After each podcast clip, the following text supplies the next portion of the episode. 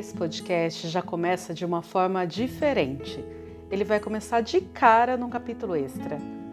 Eu já tinha gravado o primeiro episódio falando da minha infância, como eu cresci com a minha avó, toda a minha trajetória acadêmica, até a escolha do nome Imperatriz Amarela. Mas não seria justo com a minha avó. Ela merecia muito mais.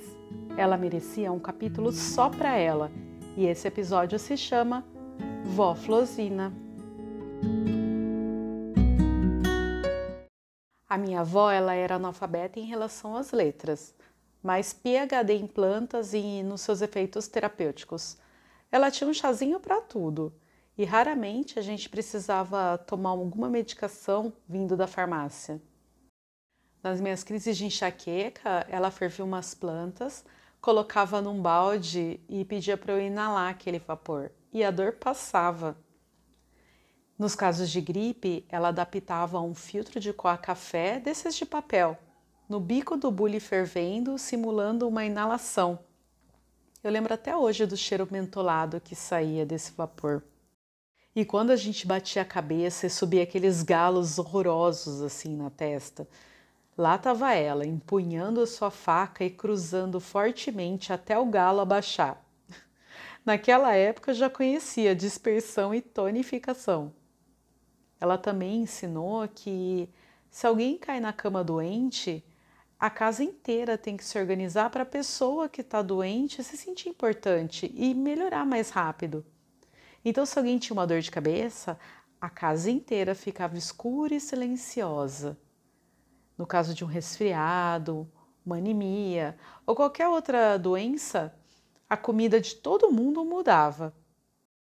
Se a gente tinha alguma fraqueza, ela preparava cará, nhame e qualquer outro tipo de raiz. Claro que aquele tempero que só ela tinha, e a recuperação era muito mais rápida. E como nem tudo eram flores,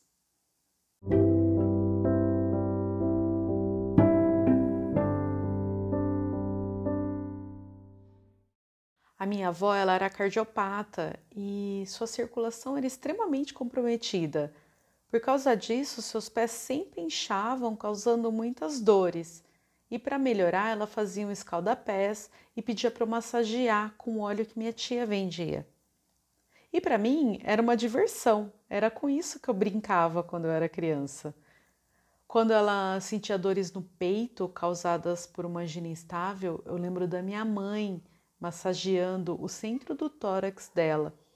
E minha mãe me ensinou a fazer essa massagem porque caso ela estivesse trabalhando, eu pudesse socorrer a minha avó, enquanto as minhas irmãs eram responsáveis por achar algum adulto para poder levar minha avó para o hospital. Hoje, esse ponto é o VC17, que a gente faz massagem, né? Que é um ponto super importante aí na acupuntura. Isso se repetiu por várias e várias vezes. Então a massagem era o meu gesto de amor salvando uma outra pessoa que eu amava.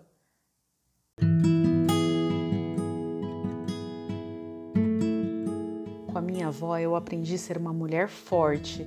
Ela me ensinou a ter fé, correr atrás dos meus sonhos.